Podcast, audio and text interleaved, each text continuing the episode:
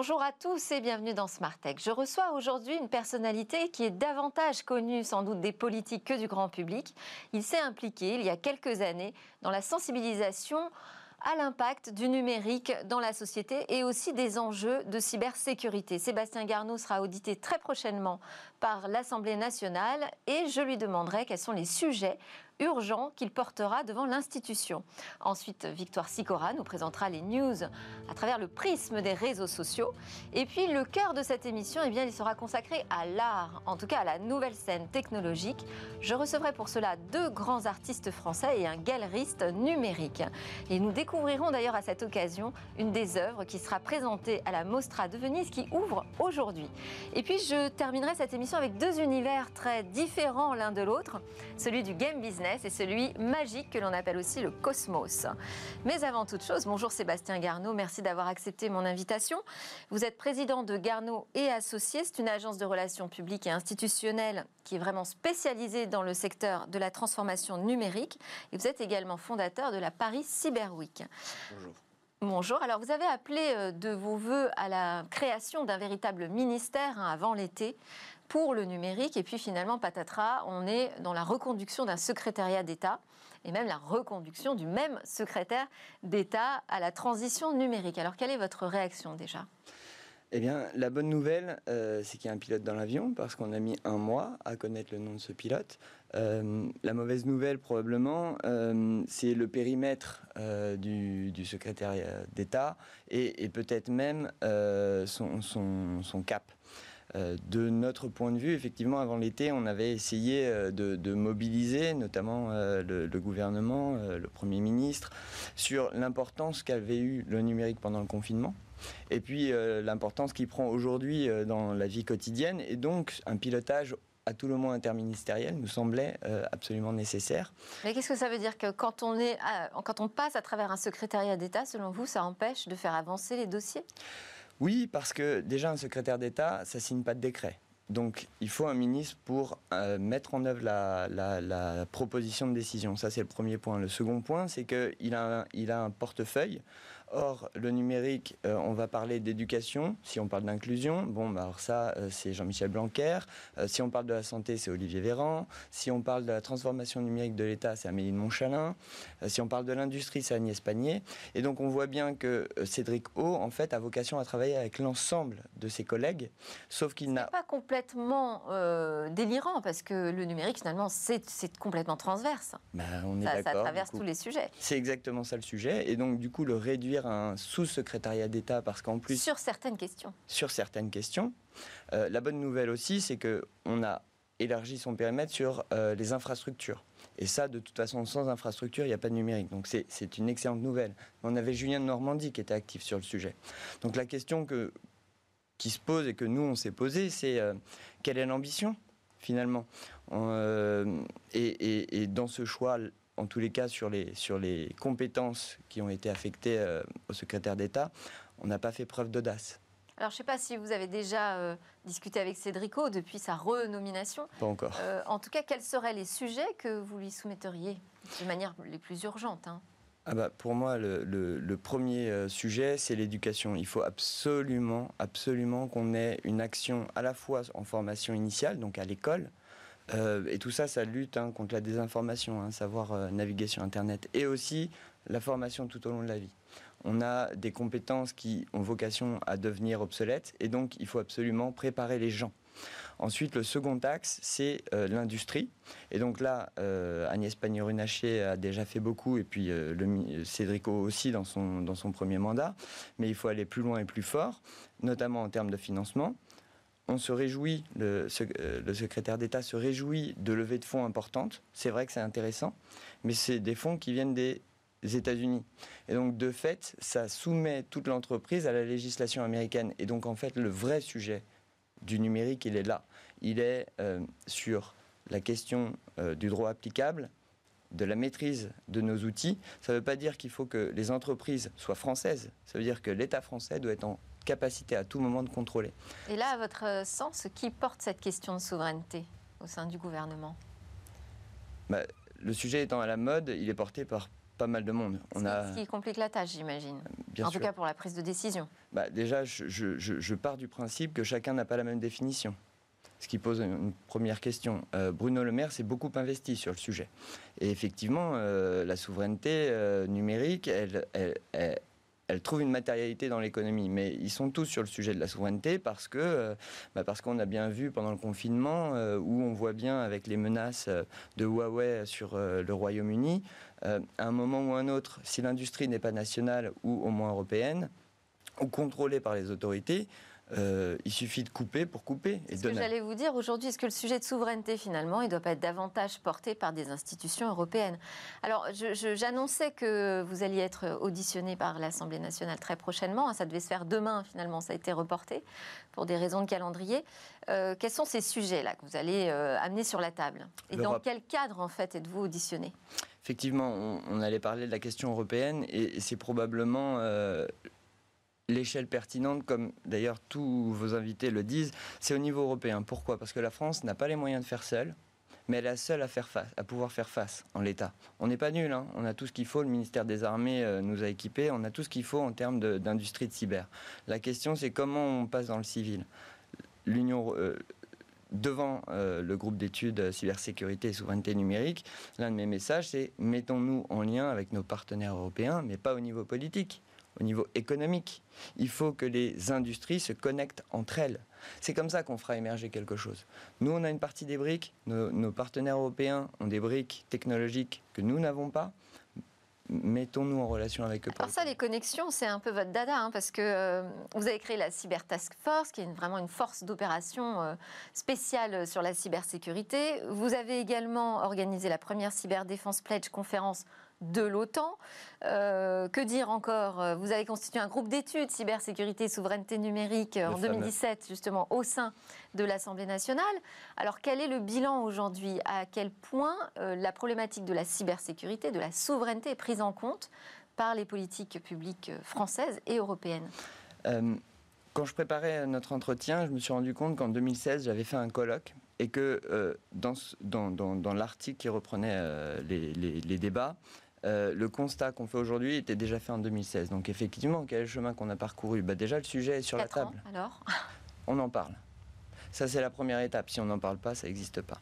Donc, ça, c'est une première bonne nouvelle. La seconde bonne nouvelle, c'est que euh, entre 2016 euh, et aujourd'hui, même si on a pris beaucoup de retard dans la bataille de la donnée qu'on est en train de perdre, mine de rien, on s'est quand même bien armé et on a un certain nombre de décideurs publics qui sont engagés. Le, le, vrai problème de l'ensemble de l'écosystème, qui soit scientifique, académique, politique ou économique, euh, c'est l'impulsion politique au plus haut niveau. Je, reviens sur ce sujet. Le chef de l'État, alors ah bah, nous, on avait interpellé le chef de l'État, effectivement, c'est à ce niveau-là. Et si vous regardez bien ce qui s'est passé depuis euh, l'élection d'Emmanuel Macron, on parle en 2017 d'un secrétariat d'État au numérique à Matignon. Regardons le chemin, aujourd'hui, il est en dessous de ministre délégué. Donc ça aussi, ça, ça, donne un cap. Euh, j'entends bien, que ces sujets vous préoccupent. On va devoir passer aussi aux autres news qui euh, ont fait l'actualité et qui euh, notamment ont fait parler sur les réseaux sociaux.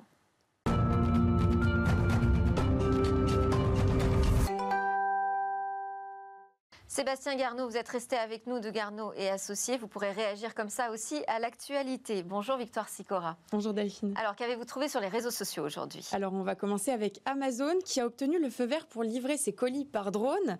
Et oui, ça pourrait faire partie du paysage désormais. Imaginez des colis qui se déplacent dans les airs.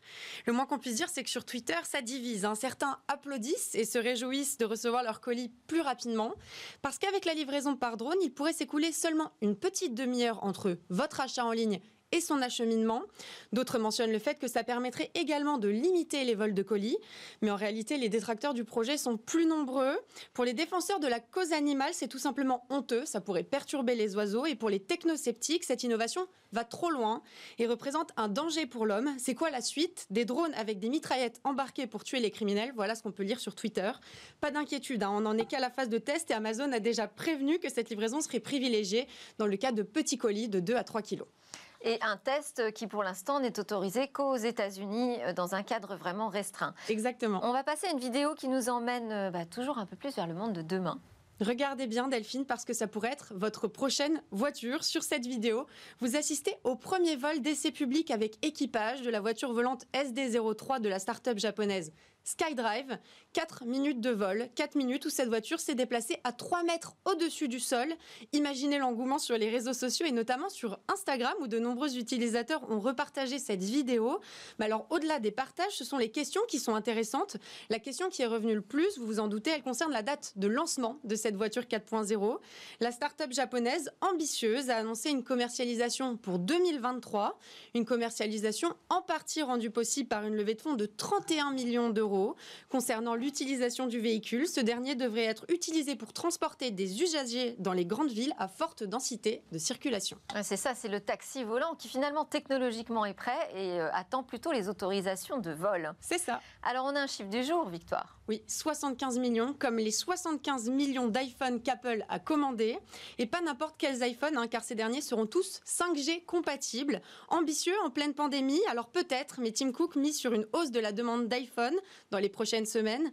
Une demande qu'Apple va satisfaire en sortant une nouvelle gamme avec quatre nouveaux modèles qui seront commercialisés en octobre. Et pour ce faire, il faut doper la production. L'usine Foxconn de Zhengzhou a d'ailleurs publié de nombreuses, de nombreuses offres d'emploi sur LinkedIn afin de répondre aux carnets de commandes d'Apple qui n'a cessé de grossir.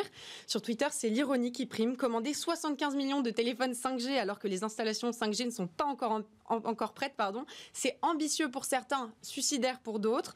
On sent pas mal de frustration quand même, hein, la twittosphère. Écoutez ce, ce tweet, le mec produit 75 millions d'iPhone et moi ça me coûte un mois de salaire d'en acheter un seul. Voilà ce qu'on a pu lire parce que oui, la grande inconnue, bah, c'est le prix de cet iPhone 5G.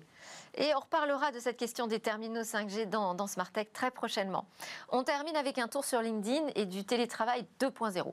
Oui, cette vidéo, elle a été tournée au Japon et elle pourrait révolutionner le télétravail. Regardez, à gauche, un robot, le modèle T, créé par la start-up japonaise Telexistence. À droite, un employé de supermarché qui travaille de chez lui avec son casque de réalité virtuelle. Vous le voyez, ils sont hyper synchro. Hein. C'est parce que le robot est télécommandé à distance. L'employé voit ce que voit le robot grâce au casque de réalité virtuelle et il le guide tout simplement en faisant les mouvements à réaliser. Le temps de latence est, est quasi ridicule. Hein. C'est seulement 50 millisecondes. Ces robots vont être testés dans des petites supérettes avant d'atterrir dans des hypermarchés en 2022. Je ne sais pas si on va gagner du temps. Sébastien Garneau, vous avez une actu, vous, qui a retenu votre attention ces derniers jours, peut-être en matière de cybersécurité? Oui, exactement. Enfin, si, si je peux suggérer d'aller voir la mise à jour de la stratégie euh, TechGouv faite par Amélie Monchalin, c'est l'avenir de notre euh, vie citoyenne, donc n'hésitez pas à regarder. Euh, il y, y, a eu de premiers livrables. Et puis, il y a de nouvelles perspectives sur notamment l'identité numérique qui, qui sera probablement euh, notre identité de demain. Merci Sébastien merci. Garneau de Garneau Associés d'avoir accepté de passer dans Smartech ce matin et merci Victor Sicora pour ces infos. C'est le moment de s'intéresser à la nouvelle scène artistique.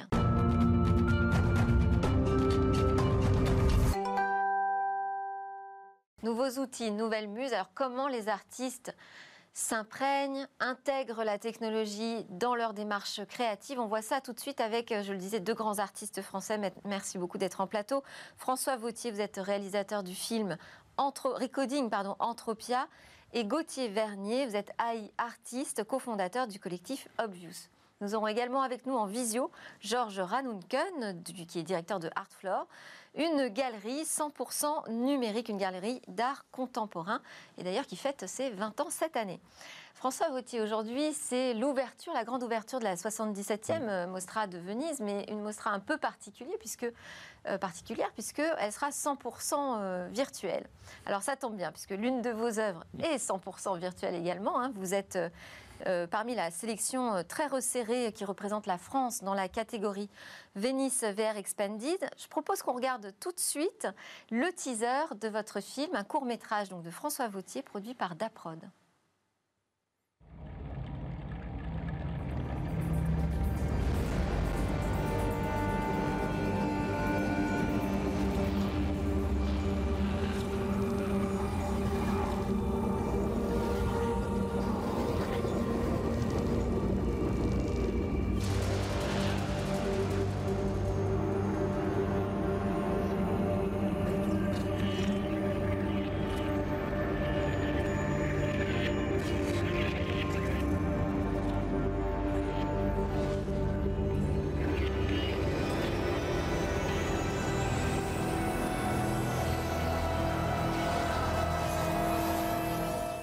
Félicitations d'abord.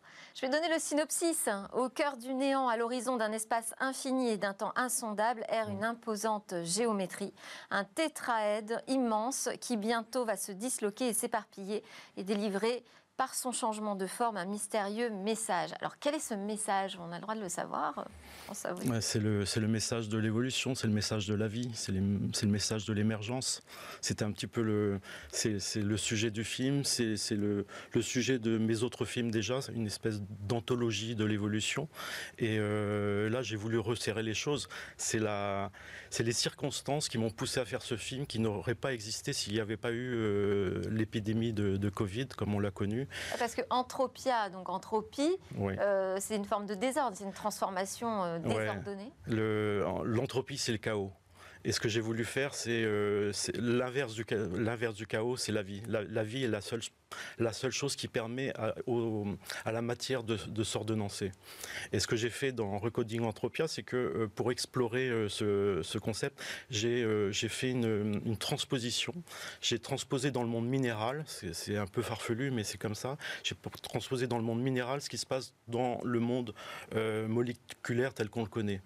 D'ailleurs, ma formation était, j'ai commencé par de la biologie et après j'ai fait du cinéma et je suis revenu un petit peu à mes amours.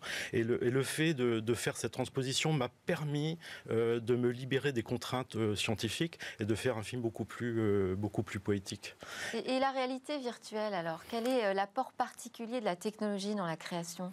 Alors déjà, la réalité virtuelle, c'est quelque chose de fantastique parce que pour quelqu'un comme moi qui faisait du cinéma traditionnel, c'est une page blanche qui s'ouvre, il faut tout réinventer euh, c'est une nouvelle syntaxe euh, et, c'est vraiment un défi, c'est des nouveaux défis à, faire. C'est assez complexe, c'est très long, ça coûte plus cher euh, et au, fil de ma carrière, c'était vraiment quelque chose de, passionnant à aborder.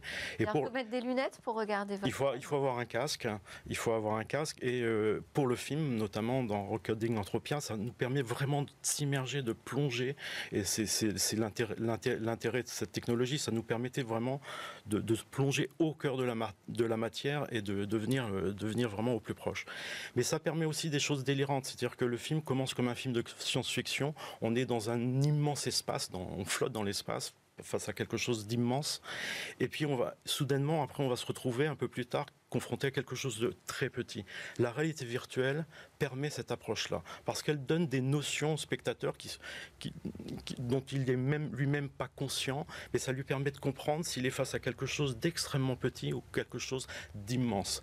La réalité virtuelle nous permet de, ainsi de s'immerger euh, dans, dans l'espace, dans le temps, de voyager, etc. On est à l'intérieur du film, en fait. Complètement à l'intérieur. Gauthier Vernier, vous vous présentez comme un AI artiste.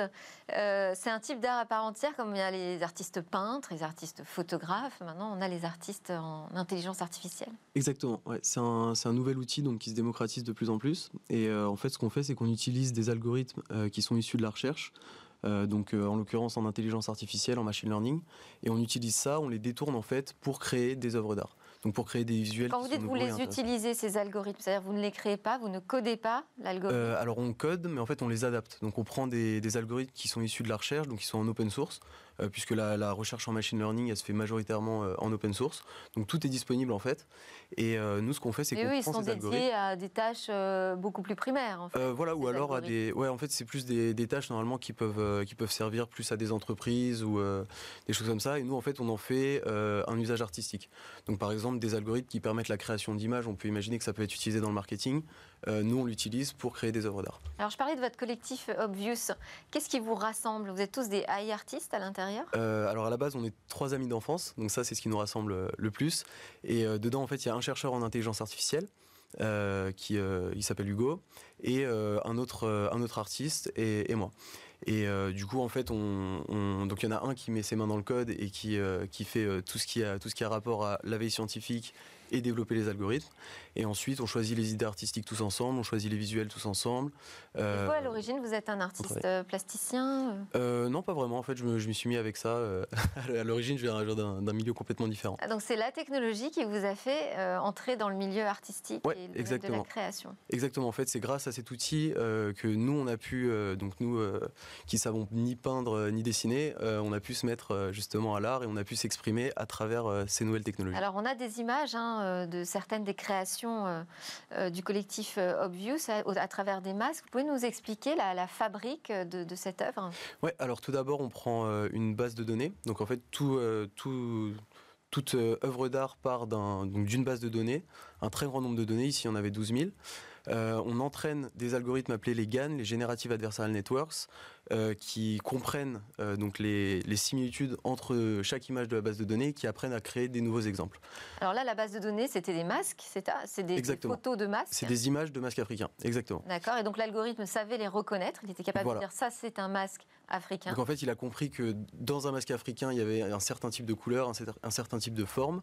il y avait toujours deux yeux de, enfin, disposés d'une manière spéciale, qui avait une bouche qui pouvait ressembler à telle ou telle chose. Des couleurs? Des couleurs, voilà, des couleurs qui sont spécifiques. Et à partir de ça, il a recréé deux nouveaux exemples qui sont entièrement uniques et qui sont entièrement nouveaux. Et alors du coup, la part de créativité, elle est dans l'algo finalement. C'est lui qui, euh, qui invente euh, des nouveaux masques à partir de l'existant. C'est ça, ouais. c'est là qu'est est, l'intérêt de la chose, c'est que en fait, c'est la machine qui, dans le processus créatif, euh, fait la part de créer des choses nouvelles et des choses innovantes. Et en fait, nous, on est juste là pour euh, mettre tout en place et ensuite sélectionner les résultats euh, qui, nous pensons, euh, traduisent le mieux ce que la machine a su faire. Alors, nous allons donner la parole au galeriste numérique Georges Ranunkel d'Artfloor. Bonjour, Georges Ranunkel. Vous nous entendez bien? Très bien. Ok. Alors avec vous, on va plutôt parler, euh, je dirais, de la numérisation de l'art, mais après, euh, une fois que l'œuvre a été créée. Est-ce que d'abord le marché de l'art a subi un, coup d'arrêt là pendant la période de confinement? Vous me tendez une perche trop belle. On est assez proche de l'entropie de François Gauthier, parce que c'était le chaos total sur le marché de l'art. Euh, les, les, galeries étaient fermées. Euh, les foires n'ouvraient pas et euh, les ventes aux enchères pendant les premiers mois chez Christie's et Sotheby's ne vendaient plus rien. Après, il y a eu un, très bon rebond euh, vers le mois de mai et juin, mais ils ont dû tous passer au, numérique assez rapidement. C'est-à-dire que c'est quelque chose, c'est un milieu très traditionnel. c'est quelque chose de pas du tout, pas du tout dans leur gène. ils ont plutôt tendance, vous savez, une galerie parisienne, par exemple, a tendance à un peu mépriser tout ce qui est Internet, slash numérique, slash tout ce que vous venez d'entendre. Encore aujourd'hui? Euh, Pardon? Encore aujourd'hui? Encore en 2020 ah ben en 2020, ils y sont tous passés malgré eux. Donc c'est la bonne nouvelle, c'est que le, le, Covid a un peu obligé tous ces gens qui continuaient à envoyer des PDF à leurs clients au début de leur fermeture pour faire des, pour faire des ventes par email, à faire, ils sont aperçus qu'ils étaient à deux doigts d'avoir des plateformes que finalement, faire de l'emailing ou avoir une plateforme, il suffit de mettre un technicien. Et maintenant, ils ont tous leur collection en ligne. Alors, vous, vous accompagnez les collectionneurs hein, sur, euh, sur votre plateforme. Euh, comment euh, ça change l'approche entre le collectionneur et l'artiste? Parce qu'il n'y a plus de rencontres physiques Alors, c'est c'est du long terme. C'est-à-dire que les, les collectionneurs ont du mal à acquérir des œuvres sans connaître disons, le galeriste ou même le galeriste en ligne. Euh, nous, on faisait les deux. En ce moment, on fait essentiellement euh, du online, comme tout le monde. Euh, on continue à nous poser des questions. Et, il faut toujours, avant l'acquisition d'une nouvelle œuvre, qui est, si elle dépasse un certain prix, il y, a, il, y a, toujours un contact. L'intérêt est évidemment que les possibilités données par, pour toutes ces galeries qui se mettent en ligne maintenant et de pouvoir euh, proposer des œuvres euh, beaucoup plus, euh, un choix beaucoup plus vaste. mais il faut continuer à privilégier la sélection, sinon les gens, ne, entre guillemets, ne passent pas à l'acte. Est-ce qu'il y a, des, des, artistes ou des types d'œuvres qui sont davantage recherchés sur les sites Internet plutôt que dans les galeries classiques, physiques? Alors, c'est surtout des types de clients plus que des types d'œuvres. C'est-à-dire que les, euh, gens qui vont dans les galeries physiques euh, affectionnent euh, le, discours du galeriste et, souvent, c'est un marché qui n'est pas très transparent, donc il y a d'autres raisons. Les gens qui vont en ligne, c'est une très bonne nouvelle parce que tout va aller sur la blockchain maintenant, veulent, veulent avoir de la traçabilité, veulent peuvent acheter des œuvres numériques, peuvent acheter des multiples et il y a une plus forte demande en ce moment qu'avant. Et donc, est-ce qu'on trouve, en fait, ma question c'était est-ce qu'on trouve des œuvres un peu différentes, puisqu'on est sur le web avec Artfloor, du type de, des deux, de ce que produisent en fait les deux artistes qu'on a aujourd'hui en invité dans Smart Tech Des œuvres avec de la réalité virtuelle, des œuvres avec de, de la data alors, nous, on le, propose, mais il y, a beaucoup, il y a beaucoup de galeries qui le font plus que nous encore. Et c'est vrai que c'est nouveau parce que les, les galeries s'étant mises maintenant sur Internet, euh, peuvent présenter euh, des œuvres euh, avec de la réalité augmentée, avec de la 3D, des œuvres numériques, ce qu'elles ne faisaient que très peu parce qu'elles ne laissaient pas la place dans leur galerie physique. Merci beaucoup, Georges Ranunkel, euh, d'avoir euh, été avec nous euh, pour ce débat sur l'art et les technos. Je vais revenir à vous, François Vernier, Vautier. Pardon. J'avais dit que j'aurais du mal avec vos noms à tous les deux quand vous créez des œuvres, vous êtes dans l'anticipation en général, hein, ce sont vos thèmes de, prédilection. Est-ce que vous diriez que justement l'utilisation des technologies est plus euh, adaptée à ce type de thème et de sujet euh, Tout à fait, parce qu'en fait, moi, ce que je fais, c'est une mise en abîme. C'est-à-dire que c'est pas un hasard si j'utilise la réalité virtuelle pour explorer le futur, les nouvelles technologies. Mon premier film était un film sur, sur Arthur C. Clarke, le, scénariste de 2001, Odyssée de l'espace c'était un, auteur fantastique, euh, visionnaire, euh, qui s'intéressait à l'avenir euh, de l'humanité. Et, pour le mettre en scène, j'avais choisi la réalité virtuelle parce que ça me permettait de, rendre un écho euh, à, sa vision du futur, parce qu'il nous parlait euh, de la téléportation, il nous parlait des choses comme ça. Et moi, j'ai fait cette mise en abîme, une mise en scène, où ça nous permettait euh, d'entrer en contact avec le spectre d'Arthur C. Clarke, que j'avais reconstitué avec un algorithme à partir d'une vieille archive de la BBC. Et ainsi, on était en, présence de l'auteur. Et donc, il y avait une adéquation entre le contenu et le contenant. C'est comme ça que, c'est pour ça que mes, mes, envies, mes désirs de science-fiction et de fiction euh, trouvent euh, avec la réalité virtuelle euh, un, moyen absolument génial. Est-ce qu'il y a d'autres technologies qui vous intéressent, que vous commencez à regarder de près pour pouvoir exprimer justement tous ces sujets d'anticipation? Oui, parce que par exemple, la réalité virtuelle, elle, a plusieurs niveaux. Et on, peut, on peut être simple spectateur passif, mais on peut aussi être actif. À partir du moment où on est actif, on va utiliser des, technologies de, captation de mouvement, euh, mais on va aussi utiliser ce que tu utilises, toi Gauthier, à savoir de l'intelligence artificielle, où des capteurs vont, euh, vont par exemple analyser le, mouvement d'une foule. Et j'envisage dans mes prochains projets, euh, d'une part, de, créer une version en réalité virtuelle, où on est seul euh, spectateurs avec notre casque, mais aussi j'ai envie de, de, de, dupliquer l'œuvre et de, la rendre accessible à un, public plus large, euh, par exemple dans des sphères ou, dans des systèmes de projection, où à ce moment-là, un public nombreux peut assister, et l'œuvre va se transformer en fonction de la masse de la foule qui se déplace, etc. Et donc euh, la, réalité virtuelle permet de, venir piocher un petit peu dans, dans tout ce qui est nouvelle technologie. et c'est pour ça que c'est passionnant. Sensation d'immersion. Tout à fait. Gauthier Vernier, vous vous définiriez aussi comme euh, un artiste d'anticipation, peut-être plus prospectiviste euh? Euh, ouais, tout à fait. Bah, en fait, on a, on, a, on a un petit peu, en quelque sorte, lancé ce mouvement de, de l'IAR. En tout cas, on l'a rendu accessible au grand public avec une vente aux enchères en 2018 qui a fait, qui a fait pas mal de bruit. Et, c'était quelle œuvre? C'était une œuvre qui s'appelle Edmond Bellamy, qui est un portrait classique qui a été vendu chez, chez Christie's aux enchères. Et, créé donc par un algorithme. Créé par un algorithme. Voilà. Et c'est la première fois qu'on entendait parler d'une euh, vraiment, enfin, d'une œuvre euh, créée par une intelligence artificielle et euh, qu'elle faisait une entrée dans le monde de l'art de la sorte. Euh, et, en fait, ouais, on reste, très à jour de ce qui se fait euh, dans la recherche. Euh, on s'intéresse énormément à tout ce qui se fait avec les nouvelles technologies. Par exemple, en ce moment, on s'intéresse pas mal au, quantique et justement à la manière de combiner ça avec de l'intelligence artificielle, encore une fois, pour, la création d'œuvres d'art. Et donc la part artistique, j'ai aussi, moi je me suis intéressée à votre collectif de l'avoué assez récemment, cette année dernière, à l'occasion d'une exposition où vous avez convaincu un artiste tout à fait classique, un peintre, de travailler avec vous sur un projet euh, d'intelligence artificielle, Infinite Skulls. Alors ça, c'était pas nous. Ah pardon, bah, je pensais que c'était obvious. C'est non, non, c'est pas nous. Mais c'est c'est une personne qui bosse aussi avec les, le même genre d'algorithme. Alors parce que je, ça n'enlève rien à ma question, c'est est-ce que vous avez l'ambition justement de faire communiquer en fait ces deux mondes? Tout à fait, ouais. C'est complètement dans notre démarche. donc donc cette cette approche, nous aussi, on l'a eu, notamment avec notre deuxième collection qui était une collection d'estampes japonaises.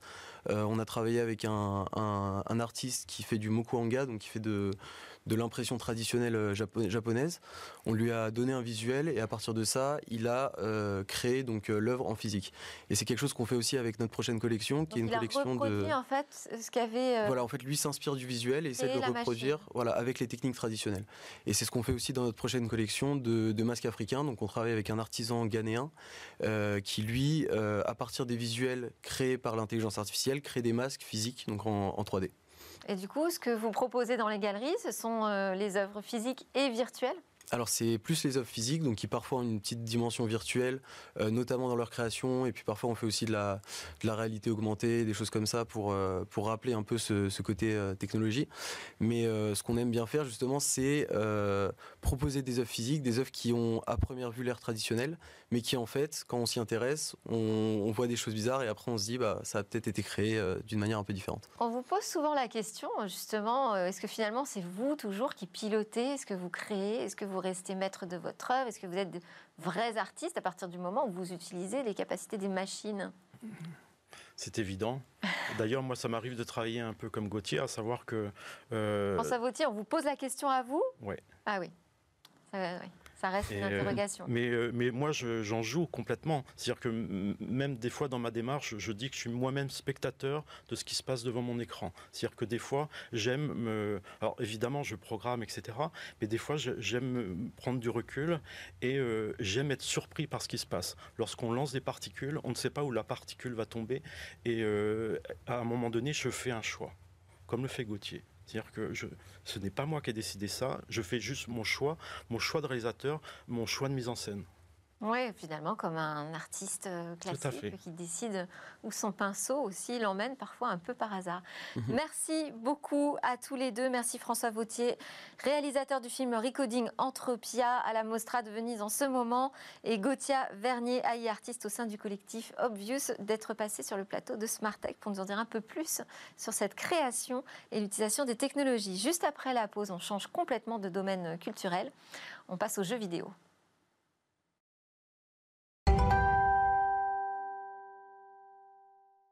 Nous sommes de retour sur le plateau de Smart Tech et comme tous les mercredis, eh bien, je vous propose avec Guillaume Monteux un focus sur les enjeux de l'industrie du jeu vidéo. Bonjour Guillaume. Bonjour Delphine. Je rappelle que vous êtes président de Gatsme, société spécialisée dans l'in-game advertising et je vous remercie de partager avec nous chaque semaine votre expertise sur le business du jeu dans Smart Tech. On démarre aujourd'hui euh, avec, enfin on en a déjà parlé plein de fois, hein, du modèle de commercialisation des jeux. On va rentrer encore davantage dans le détail. Absolument. Cette semaine, des chiffres, parce que la semaine dernière, nous avons effectivement parlé euh, et détaillé les guerres qui se déroulent entre les studios de développement, les éditeurs, les distributeurs, mais je veux parler cette semaine des enjeux. Et le premier enjeu, c'est la taille du marché. Regardez cette infographie, un marché qui est estimé par Newzoo euh, d'un montant de 160 milliards de dollars pour 2020. C'est tout simplement énorme et en hausse de 10%. Donc vous imaginez bien que le schéma de partage des revenus va se faire entre les acteurs de, de façon un peu particulière. 160 milliards de dollars de chiffre d'affaires pour combien de joueurs dans le monde? Il y a environ 2,7 milliards de joueurs dans le monde, la moitié en Asie, 20% euh, d'entre eux sont en Europe, 25% d'entre eux sont en Amérique du Nord, et le chiffre d'affaires suit euh, le, nombre de, joueurs dans les géographies. Donc typiquement, sur les 160 millions, milliards pardon, euh, de dollars faits dans le monde, il y en a 80 qui sont générés en Asie, un peu moins de 30 en Europe et 40 aux États-Unis. Ah oui, donc euh, cette valeur-là énorme, en fait, elle est partagée entre qui? Apple, Google? Écoutez, le, celui qui domine les débats, c'est le mobile. Tout le monde n'a pas un PC, tout le monde n'a pas une console, mais tout le monde a un mobile. Et tout le monde a un mobile tout le temps dans sa poche. Donc, le, euh, le, device sur lequel on joue le plus, c'est le mobile. Euh, et d'ailleurs, sur le, si j'additionne le mobile et les tablettes, c'est un marché qui, sur les 160 milliards de dollars, fait 77 milliards de dollars en potentiel sur, sur 2020. Donc, euh, à titre de comparaison, Toute l'industrie de la musique fait 20 milliards de dollars. Donc vous voyez bien que euh, le jeu, ne serait-ce que sur les, sur les mobiles, écrase complètement euh, les autres industries, du moins en valeur. On en a parlé encore hier, hein, elle écrase tout, de toute façon, le mobile écrase toutes les industries. Est-ce qu'on a le même type de modèle en fait sur les stores euh, consoles de jeux Je pense à la PlayStation, Alors, Xbox? Pour simplifier, 30% de la valeur des jeux est captée par Google et par Apple euh, en leur qualité de distributeur. La dépense totale... un peu trop vite. Hein. Euh, sur les... oui, oui, non, allez-y. La dépense totale sur les, sur les App Store, Apple et Google, c'est environ 110 euh, milliards de dollars. Sur ces 110 milliards, on va parler chiffres, hein, il y en a 75 qui sont dévoués, alloués sur le jeu. Donc 30% de 75 milliards, ça fait 23 milliards de dollars de commission pour Apple et pour Google. Donc vous imaginez bien que ces deux-là vont pas laisser faire Epic tout développeur de Fortnite qu'il soit et, leur laisser euh, leur casser leur, leur, on entend bien la guerre qu'ils se mènent ensemble. C'est une guerre de géants de titans. La, première capitalisation du monde contre Epic qui fait aussi 17 milliards de dollars. Si on ramenait ces 17 milliards de dollars de capitalisation d'Epic en France, c'est plus grand que la capitalisation boursière de Renault et d'Accor réunis. Donc vous voyez. sur les consoles, on a le même type de bataille. Alors sur les consoles, très rapidement, les, très rapidement il y a énormément de secrets. Sur, sur, les consoles. On ne sait, on sait, pas ce qui se passe, on sait pas, ce ne sont pas des données publiques. Mais ce que je peux vous dire, c'est que euh, la règle, c'est que Microsoft, Nintendo et Sony prennent 30%, mais que les exceptions sont légion, contrairement à Apple et à Google. Et on voit que les très gros studios comme EA, comme Blizzard, comme Ubi peuvent euh, négocier auprès de ces, trois consoliers des, pourcentages de l'ordre de 25, 20, voire 5% lorsqu'ils leur octroient des exclusivités. La taille des marchés, aussi sur ces, sur ces, sur ces stores, des consoles, est, est aussi une donnée confidentielle. Mais si jamais et on va faire un peu de maths en 10 secondes, Delphine, si vous me le permettez. Si on, si on essaye d'évaluer le marché typiquement de la PlayStation, euh, on voit que sur les, il y a 110 millions de PlayStation actives euh, dans le monde. Si on imagine que chaque personne achète 2,5 jeux à 50 euros le jeu, ça fait un marché de 14 milliards. Ils prennent pas 30% de commission, mais 20, 20% de 14 milliards, ça fait 3 auquel j'additionne aussi les 3 milliards de revenus générés par le PlayStation Plus, ça fait, vous voyez, rien que pour Sony, on imagine un potentiel de 6 milliards. Non, non jetez plus, s'il vous plaît, Guillaume Monteux de Gatsby. Merci beaucoup pour euh, ce rendez-vous régulier sur l'industrie du jeu vidéo. On passe tout de suite euh, avec la chronique de l'espace de Cécilia Sévry. Merci Delphine.